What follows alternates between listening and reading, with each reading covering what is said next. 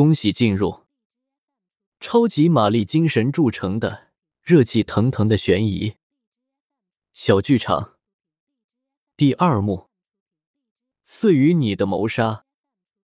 六，我们离开后院之后，王子奇的确是看到了什么，但那不是赵博，而是躲藏在石笼下面的孩子。他察觉到石笼下面有人，蹲下身去看，看到孩子的时候。他被吓了一跳，与此同时，慕容也走到他身后，给了他一刀。但是慕容没有看见石笼里的孩子，他蹲下身确认王子琪是否已经死亡，随后跑到别墅里，对着范文演了一出戏。那时候，范文在二楼正厅，随后听见慕容堂一个人喊着王子琪。先入为主的观念让范文以为王子琪跟着慕容堂一起回来，但突发性的又离开了玄关。而事实上，那时候的王子琪已经被杀。慕容堂假装朝着前院大门跑来，拖延时间。范文微了脚，成全了慕容堂的计谋。恰恰是那一两分钟的时间，石笼里的孩子也跑出后院的门，回到二号别墅。话音刚落。范文回来了，他抱着一个只有五六岁大的男孩。小磊、赵博看到孙子，连忙起身跑过去，把孙子抱进怀里。魏玉变戏法似的拿出几块巧克力，走过去，蹲在孩子面前：“来，叔叔给你巧克力吃。”孩子显然认识魏玉，接过巧克力大口吃了起来。魏玉很温柔的说：“告诉叔叔。”你是不是去过后院？孩子胆怯的说：“爷爷不见了，我想要爷爷。”然后呢？许是有爷爷在，许是信任未愈。小磊用他并不算简练的语言，说出令人惊讶的事实：赵博一直都在院子里，孤独的孩子想爷爷，忍不住跑出来。被发现的赵博在情急之下把孩子藏在石笼下。他引开了石俊和魏玉。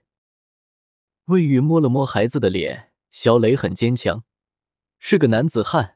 被夸奖的孩子腼腆的笑了笑，随即魏玉说：“给叔叔指一下好不好？是谁杀了那个看到你的叔叔？”孩子的眼睛在屋子里巡视一圈，最后短小的手指指向慕容堂。石俊深深的吸了口气，慕容堂。你还想狡辩吗？面对石俊的质问，慕容堂的反应是惊恐，是绝望。相反，一直处于弱势的何菲雅忽然将丈夫拉到身后，用自己单薄的身体面对石俊。我的丈夫有权保持沉默，在见到律师前，不管是你还是其他人都没有权利质问我的丈夫。石俊看了眼躲在何菲雅身后的慕容堂。不屑的笑道：“躲在女人背后，真是丢尽了男人的脸。”被石俊的话刺激，慕容堂激愤的吼道：“你以为我愿意这么做？”他指着魏玉：“都是他，都是他逼的。”穷途末路的慕容堂，索性破罐子破摔。他说出当年在意外事故中，他跟王子琪还有玉兰的表哥害死了赵博的儿子和儿媳，为了掩盖真相。他们跟两个女人说，那对夫妻去别处找山洞了。事后，王子琪和慕容堂才告诉自己的女友。回到家后，慕容堂连续失眠，心惊胆战。有一天，王子琪忽然来找他，说魏军知道了真相。慕容堂格外诧异，一个八竿子打不着的人怎么会知道？原来，那个滑雪圣地是魏家的。死了两个人，魏家全面介入调查，甚至比警方调查的更深入。随后有那么一天，魏军忽然找到王子琪，一瓶酒，两个小时，轻而易举的把王子琪逼上了说出实情的绝路。那时候，王子琪才知道魏军是个多么可怕的人。他给魏军下跪，哭求他不要揭发他们。魏军只说。他没想过揭发真相，但作为害死两个人的凶手之一，王子奇必须随时听从他的使唤。这件事让王子琪变成了惊弓之鸟。他找到慕容堂商量如何摆脱魏军。最后，慕容堂跟父亲说：“魏家准备对付我们慕容家，是个绝对不能忽视的对手。”王子琪在准岳父面前献媚，假说魏军拉拢他，让他偷取余家公司的商业机密。于是。慕容家和余家准备联手搞垮魏家，还没等他们的计划完整，魏军因为过失杀人被判刑。但是慕容堂的父亲和于兰的父亲仍旧不打算放过魏家。于兰的父亲甚至动用大批人际关系，使用非常手段，霸占了魏军个人的公司和一部分存款。而慕容家在商业上不断打击魏家，魏家树高根深。在魏老先生力挽狂澜下，居然守住了一点家业，而魏老先生也因为心力交瘁，耽误了病情，撒手人寰。说完了这些，魏玉把真正的手稿拿了出来。说实在的，石俊充满了好奇，他猜想着会不会看到一位老人的怨恨，会不会看到一位父亲临终前的悲伤。真的打开了手稿。石俊才发现自己的猜想没一个靠谱。手稿里全部都是手账，一笔笔被慕容家坑的金额，被余家夺去的生意损失，金额之高，让石俊啧舌。看到最后，才看到魏军父亲留给儿子的一句话：“我等不到你出狱了，好好守着家业，也不枉费我为你少活了十几年。”真相看似已经大白。但石俊知道还有很多事没有头绪，他叮嘱范文看好他们，我跟魏先生谈谈。房间里，他们的门半敞着，可以看到客厅那边的情况。魏玉背对着房门，正对着石俊，他一直保持着淡淡的微笑。军哥说过，如果你抓住凶手，作为奖励，我可以告诉你所有事。石俊咬牙切齿的反击。老子真心不稀罕他的奖励。闻言，魏玉哈哈大笑起来。你明白了吗？军哥出狱，对于慕容家和余家来说就是噩梦。王子琪知道军哥有多可怕，他跟慕容堂商量，不能坐以待毙，必须主动出击。所以他们答应了我的邀请。军哥说，他们是准备看局势的变化，再决定要不要杀了我。魏玉以魏军的身份告诉王子琪：“我出狱了，你们坑害我魏家的债，我们也该算算清楚。”他让王子琪看到自己拥抱于兰，造成一种于兰即将把他推出去的假象。王子琪先是看到了赵博，提心吊胆，紧跟着发现于兰跟魏军有染，他很害怕。何飞雅深爱慕容堂，自然不会告发他，但是于兰，王子琪知道。那个可恶的女人绝对会为了自己的利益出卖他。王子琪狠心想杀了魏军，但魏军留了一手，我一旦出事，当年的证据就会落入警方手中，所以他不得不找到慕容堂商量对策。魏军杀不得，那么跟魏军成了同盟的于兰就成了两个男人的肉中刺、眼中钉。况且。于兰死了，他还能得到一大笔保险金。慕容堂和王子奇商量了计划，相互作伪证，把杀人的嫌疑推到赵博身上。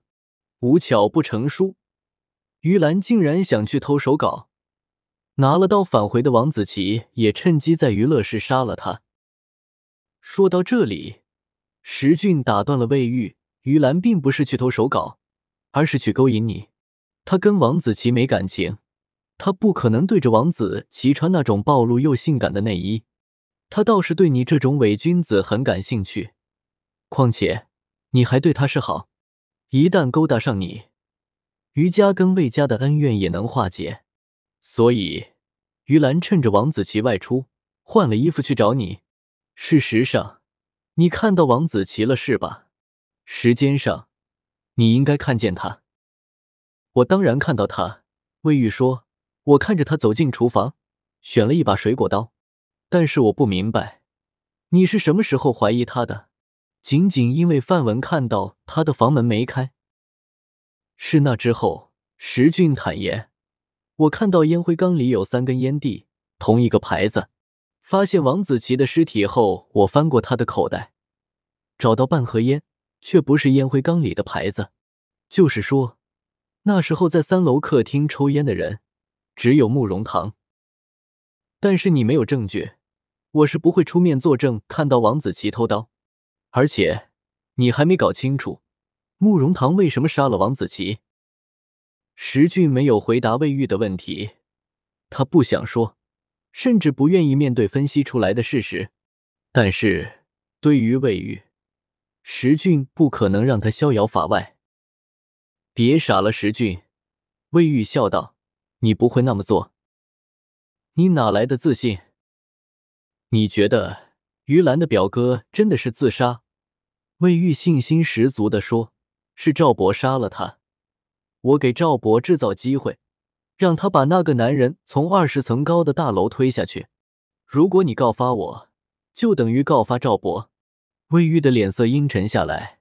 两个年轻人来城里打工，遇到暴风雪，山体塌方，好不容易找到藏身的山洞，却因为山洞太小，无法容纳七个人，被慕容堂三人推下山崖。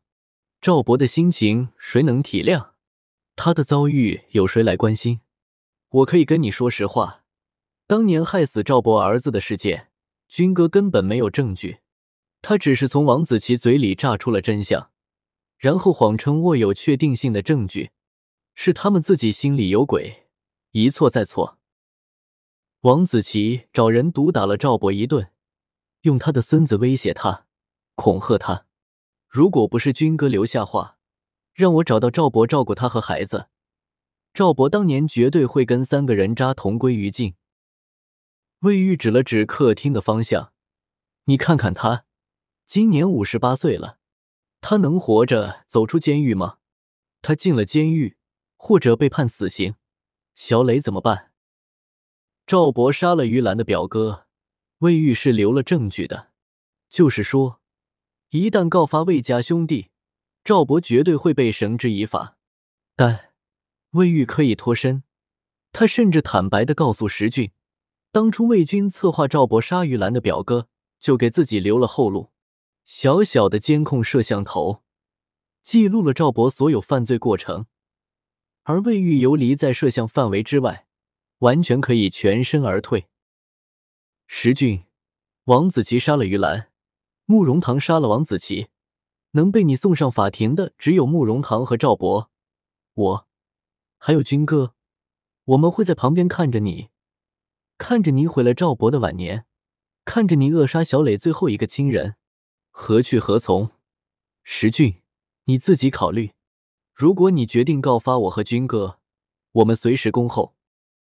魏玉离开客房的时候，石俊的手机响了。霍刚急切的声音真切的传到耳中：“我就在山脚，马上去接你，别乱来，等我。”石俊什么都没说，便挂了电话。很快，霍刚的短信传来：“为什么瞎断？怎么了？石俊马，别笑我，照顾好自己行吗？”很多字都打错了，甚至没有一个标点符号，可见霍刚在编辑短信的时候有多么着急。一时间。石俊的眼睛滚烫，孩子跑了进来，站在他面前，仰着小脸：“叔叔，你哭了吗？”“没有。”石俊勉强笑着：“叔叔只是累了。”“那我给你捶捶。”小拳头敲打着石俊的大腿，孩子稚嫩的声音说：“爷爷累的时候，我就会给他捶捶。爷爷说你是好人，魏叔叔也是好人，他说我以后也要做个好人。”石俊抬手揉了揉孩子的头发，爷爷说的对，要做一个好人。尾声。太阳将肆虐了一夜的暴风雪压制在晨曦中。霍刚带着人赶到别墅的时候，跑得浑身大汗。他推开门，大声叫着：“石俊，我在这儿。”石俊在椅子上呆坐着，有气无力的回答。霍刚捧着石俊受伤的手，数落着，埋怨着：“听着他的质问中夹杂着浓浓的关切，石俊脑袋一沉，顶在了霍刚的肚子上。能不能安静一会儿？他落寞地说。那一方，慕容唐拉着何菲雅走到角落里，抱着她。王子奇疯了，他给我一把刀，威胁我，让我去杀了魏军，不然的话就会伤害你和孩子。我，我很害怕，一时糊涂就杀了他。菲雅，对不起，真的对不起。何菲雅憋着哭声，死命的捶打着慕容堂，骂他傻，骂他糊涂，骂他是个混账王八蛋。骂他的时候，手却紧紧扯着他。看着他被戴上手铐，带上警车。这一边，霍刚拉着石军也上了车，带着两具尸体，带着几家人的悲剧。两个小时的车程，到了和田市市区。路上，石俊始终没有开口，霍刚也不问他什么，只是不断观察着他的脸色。我没事。石俊忽然笑道：“真的，就是手疼。”那什么，你给我两天时间行吗？霍刚必须马上赶回去继续开会。别墅案移交和天市警局办理，他托了关系给石俊要了三天的空闲时间。从那一刻起，石俊把自己关在卧室，整整两天没有出来。第三天早上，萎靡不振的石俊接到一通电话，是魏军的，真正的魏军。我的计划还不够严谨，你救了慕容堂，魏军说：“石俊，我出狱了，这回是真的，你期待吗？”石俊不语，魏军也不说话，他们都保持了沉默。须臾，还喜欢我的礼物吗？我让魏玉精心挑选了玫瑰。魏军，你利用赵博和魏玉铲除了两个对手。给你老爸报了仇，但是我不明白，你为什么找我？你明白？魏军的口气中带了些笑意。我为什么不找霍刚？为什么不找其他侦探？那是因为我了解你，因为你近乎于完美，是近乎于，而不是真正的完美。正义是无情的，可石俊有情，他明明知道。孩子对他的亲近也是魏军计划中的一个环节，却忘不了孩子天真的眼神、纯洁的笑容，忘不了孩子捶打在腿上的小拳头。魏军说他喜欢石俊，喜欢石俊有情，一场杀戮，赐给每个有需要的人，这是他们俩的秘密，一个只属于魏军和石俊的秘密。